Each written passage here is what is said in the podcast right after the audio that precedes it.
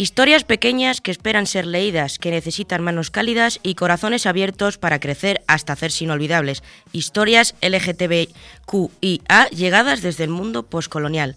Un breve párrafo de tres líneas basta como carta de presentación para Bafala Ediciones, una editorial que crece y publica desde el corazón la libertad y la lucha desde el año 2015 a pesar de que ya existen dos editoriales consagradas que versan sobre la temática LGTBQIA, como Stonewall o Dos Bigotes, Bafala Ediciones arranca su trayectoria con un giro de 360 grados, con obras literarias de calidad donde se incluye el tema del colonialismo o poscolonialismo, con ello, pretenden reivindicar este tipo de literatura en contextos donde todavía es minoritaria y perseguida en muchas ocasiones.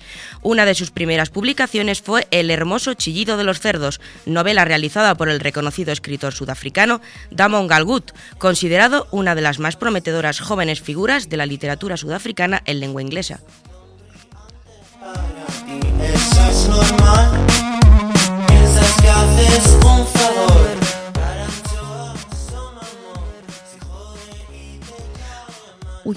Hola Mariana, buenos días. Hola, hola, buenos días.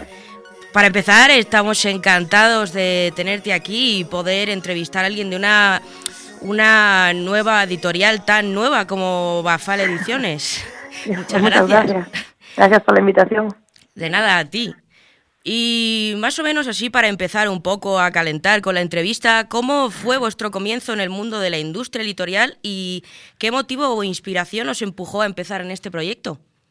Bueno, el, vosotros, esta al que te refieres, se reduce a mí, o sea, soy yo, la editorial, eh, por eso que es también muy, muy pequeñita y no, no publicamos, no publico mucho, porque claro, evidentemente como lo hago yo todo y no, y tengo otras ocupaciones, pues bueno, es una cosa que va así poco a poco. Entonces eh, surgió como, como un interés mío personal, mm, yo soy, bueno, yo estudié filología inglesa, hice un máster en literatura inglesa, y ahora estoy haciendo mi doctorado en literatura sudafricana de temática gay.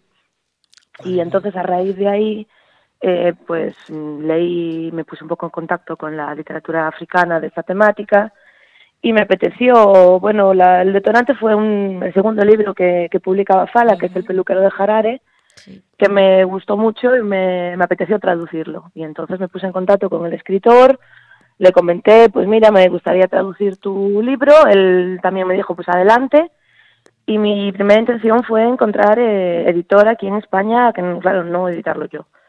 Y en vista de que la cosa se complicaba, hubo ofertas, hubo hubo mm, editoriales que llegamos a firmar el contrato, pero no nunca se llegó a materializar, pasó pasaron los plazos, es una editorial que está inactiva y entonces pues me animé a, hacerlo yo misma. Es que la verdad así, así me metí en el lío.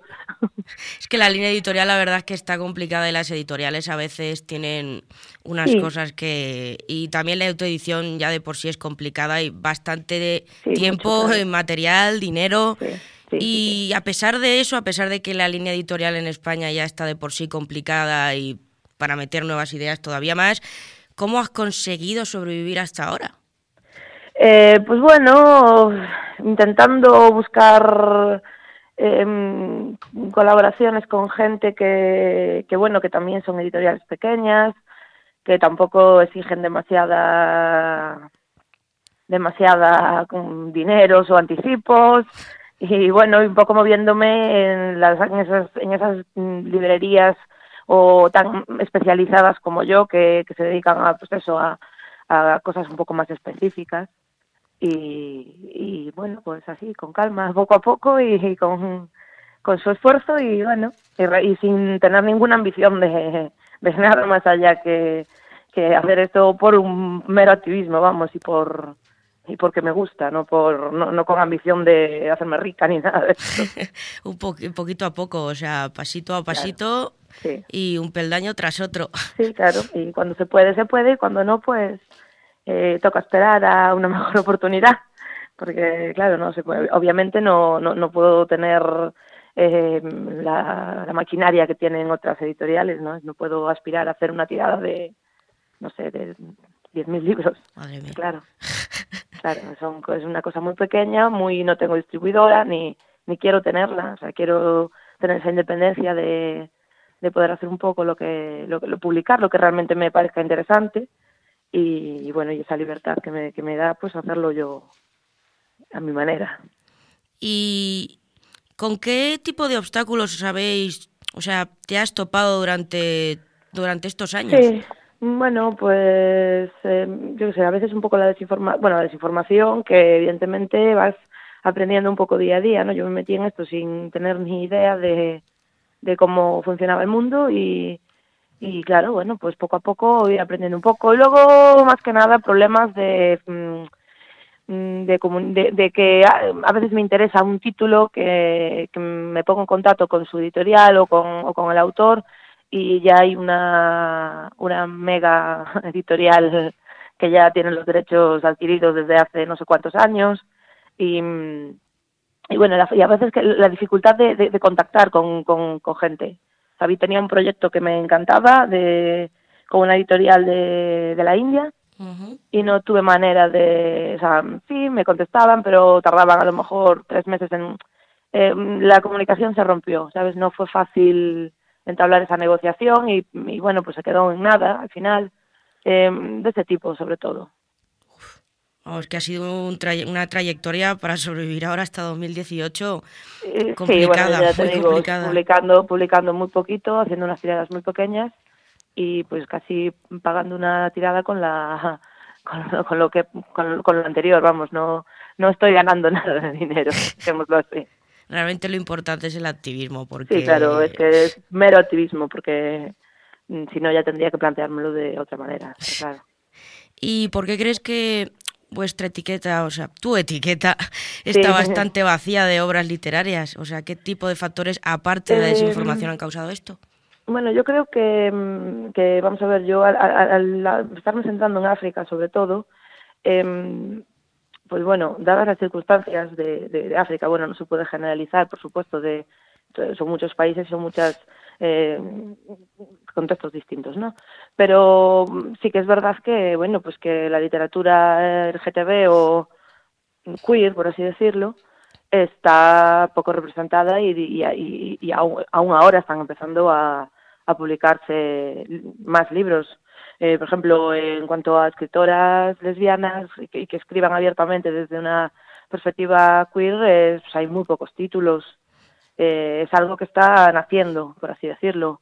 Eh, desde literatura que trate tema de transgénero y demás, mmm, prácticamente inexistente en todo el mundo postcolonial. O sea, bueno, y es que la literatura en general, ¿no? Ya son cosas muy específicas y que no están lo suficientemente representadas. Entonces, eh, sí me parecía importante, eh, pues, visibilizar estas obras cuando surgen porque es muy importante que se conozcan bajo mi punto de vista. Sí, porque necesitamos también un poquito más de variedad y que ampliemos claro. más lo que es Además es gente que está, eh, bueno, pues eh, enfrentándose a problemas para sacar adelante esas obras y que, bueno, que no lo tienen fácil y que entonces, bueno, pienso que también eh, sacar estas obras de, de la, digamos, el contexto propiamente africano y que se conozcan el mundo de habla hispana me parece muy interesante. Y aparte de, del afán por conseguir que la editorial cale, o sea, la temática de tu editorial sí. cale en el país, ¿existe algún motivo como más interno, más personal? Mm, bueno, pues me siempre me interesó la, litera la literatura de temática. Bueno, ya te digo, es lo que lo que yo estoy a lo que yo me dedico en mi doctorado y por lo tanto, pues bueno, es básicamente porque me gusta. No, tampoco te sabría dar una, una explicación mucho más trascendental.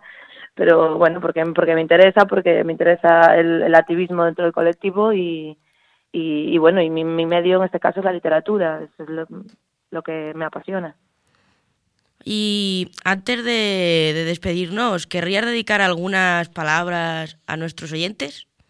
Pues la verdad que no, me enteré, bueno, me enteré de vuestra asistencia el otro día cuando me invitasteis y, y, no sé exactamente con qué asiduidad hacéis el programa o, o qué otros temas tratáis, pero bueno, me, me parece importante que, que, hagamos activismo desde todos los rincones en los que se pueda hacer, dadas las noticias, dado el mundo en el que estamos, y a vuestros, a vuestros oyentes, a vuestra audiencia, que siga apoyando las buenas causas e interesándose por, por temas que no sean los que nos los, los mainstream que nos están contando todos los días. Pues muchísimas gracias por acompañarnos hoy, Mariana. Muy bien, gracias a vosotras. Un saludo. Hasta luego. Chao.